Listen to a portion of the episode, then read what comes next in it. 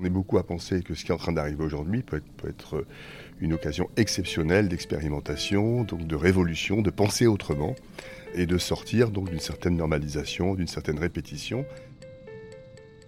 Nous sommes allés le voir un petit matin dans sa maison à Villejuif, tout près de Paris. Lui, c'est Jean-Marc Bichat. Passionné par les enjeux sociaux, cet architecte est aujourd'hui confronté aux conséquences sur son métier et sur son travail de la crise climatique. Une révolution qui doit, nous dit-il, changer nos regards et nos pratiques professionnelles, comme il l'explique aux étudiants qu'il forme à son métier.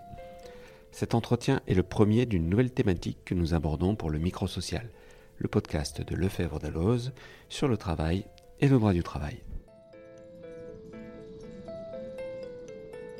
Jean-Marc Bichat, donc je suis architecte et enseignant, donc maître de conférence à l'école d'architecture Paris-Val-de-Seine.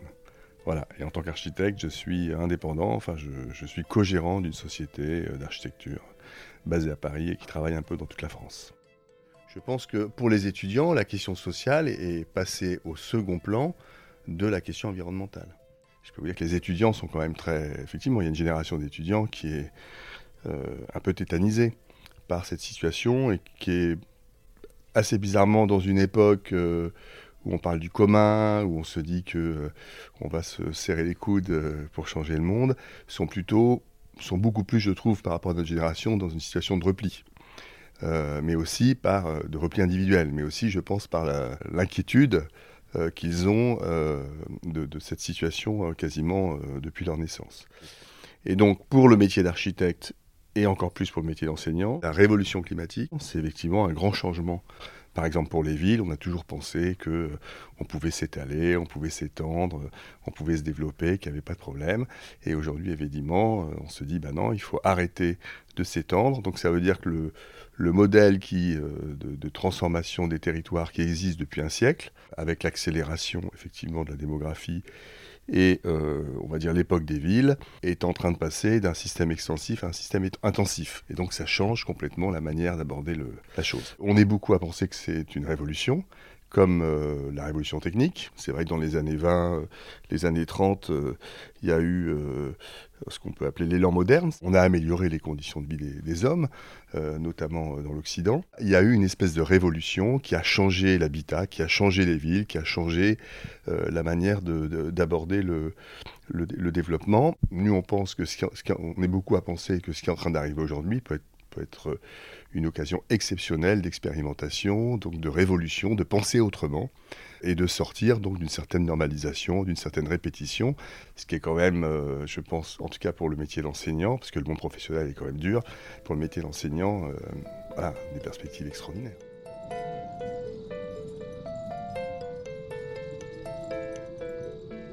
On ne peut plus, par exemple, ne s'intéresser qu'à l'espace. On est obligé de s'intéresser à la construction et on est obligé de s'intéresser aux matériaux.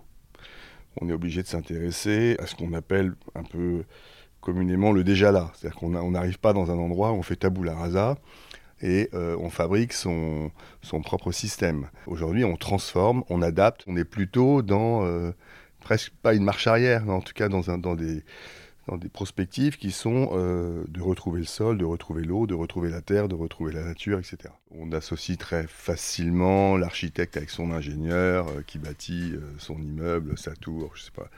Bon, moi j'ai toujours travaillé avec des paysagistes, j'ai toujours travaillé avec des géographes, j'ai toujours travaillé avec des programmistes.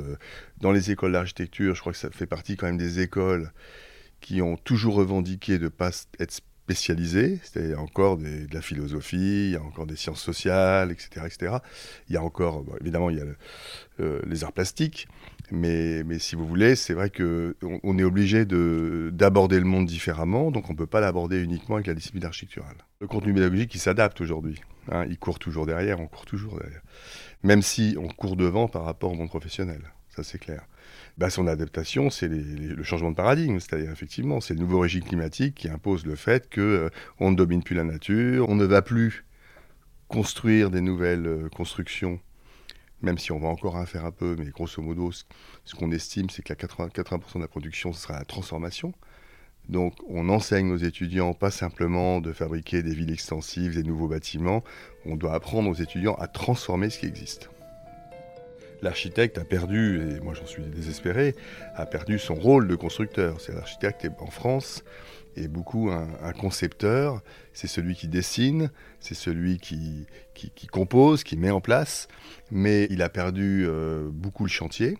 On espère que la révolution climatique, qui automatiquement remet au cœur l'art de bâtir, qui va automatiquement imposer de nouveaux, de nouveaux systèmes de production, on pense, même si probablement que ce sera les anciens qui vont s'adapter, qui vont gagner, peut restaurer, on l'espère, euh, euh, cette, euh, cette, cette, nécessité d'une articulation très forte de l'architecte avec ses co-traitants.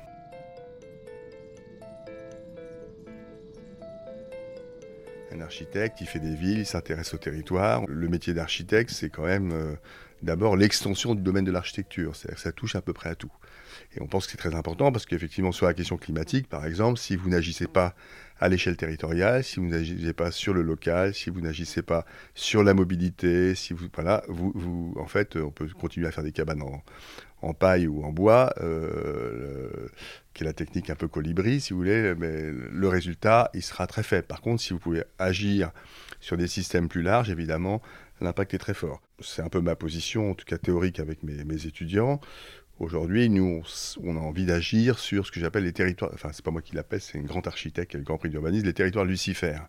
Donc, les territoires de Lucifer, c'est les zones d'activité, les zones commerciales, tous ces grands systèmes euh, urbains, modernes, presque industriels, qui ont euh, tout imperméabilisé, qui ont produit des zones, qui sont finalement très euh, obsolescents parce que c'est, euh, on voit bien le commerce a changé, clic-collect, Internet, etc., etc., le retour à la ville. Et donc, probablement que ces territoires de Lucifer sont des territoires d'avenir. Dès l'instant où on ne peut plus agir sur des territoires naturels, ou bien on n'accueille plus personne, on se ferme. Vous voyez l'actualité actuellement avec l'immigration. Donc euh, je pense que c'est un énorme sujet. Ou bien on continue à être accueillant, y compris pour nous-mêmes, c'est-à-dire à accepter que le monde vit, on n'est pas sous cloche. Et dans ce cas-là, il faut pouvoir loger les gens.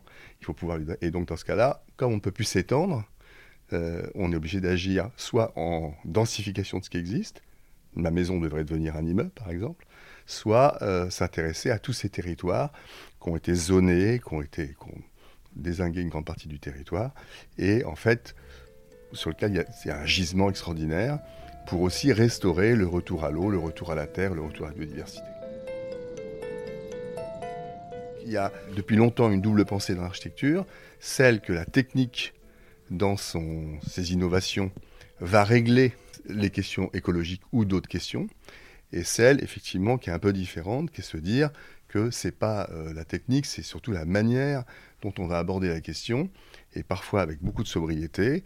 Euh, ça ne veut pas forcément dire les décroissances, même si c'est une question qui se pose, pour intervenir. Moi, je suis de plus en plus suspect sur l'idée que euh, la technique va régler la question, parce que c'est comme ça qu'on raisonne depuis le rapport Midos, depuis, depuis 30 ans, c'est comme ça qu'on raisonne. Alors, ceci étant, la recherche est très utile. Je vais vous donner un exemple. Est-ce qu'on imagine ne plus avoir de fenêtres dans nos maisons? Alors qu'on sait que le verre est quasiment le, matériau le plus émissif de carbone dans sa production. Voilà, donc euh, il faudrait trouver une solution pour fabriquer du verre, en tout cas quelque chose qui nous permet d'avoir encore un rapport à la lumière, la géographie, le soleil, euh, pour pas devenir de, pour pas s'enterrer sous terre et, grosso modo disparaître. Et ça, c'est vrai que la recherche, on l'espère, va pouvoir nous aider. Un grand merci à Jean-Marc Bichat pour son accueil chaleureux et pour ses analyses partagées dans ce micro-social, le podcast de Lefebvre Dalloz sur le travail et le droit du travail. Merci de nous avoir suivis. À très bientôt pour un nouvel entretien sur les conséquences de la crise climatique sur les métiers et le travail.